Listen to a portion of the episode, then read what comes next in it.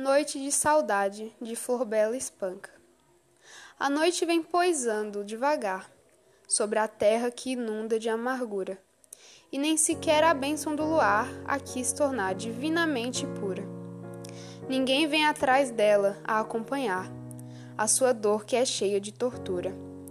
E eu ouço a noite imensa soluçar, e eu ouço soluçar a noite escura.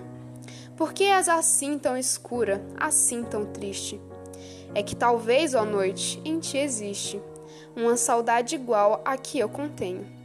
Saudade que eu sei de onde me vem, talvez de ti, ó noite, ou de ninguém, que eu nunca sei quem sou, nem o que tenho. Mas e vocês? Sentem saudade de alguém?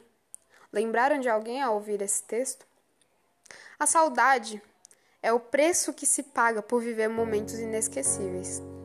Sentir saudade é perceber que alguém deixou em nós mais de si do que poderíamos suportar.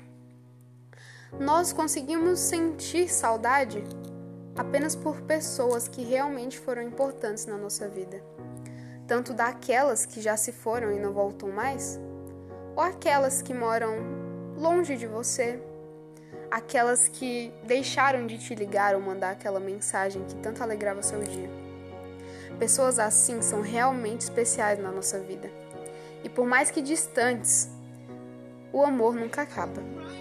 Saudade é uma mistura de sentimentos. Alegria com tristeza, talvez.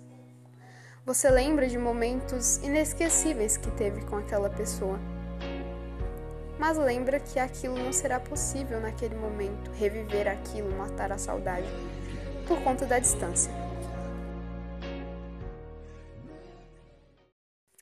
Como já dizia Chico Xavier, saudade é um conjunto de sete letras que se reuniram sobre as leis da vida para ferir o coração e aprimorá-lo. Ainda assim, aprendamos com a fé que a saudade é quase sempre a flor da separação, que desabrocha ao sol da esperança, para retornar, por amor, a nós outros, na hora do reencontro. Um dia me perguntaram para definir saudade. E eu sorri chorando.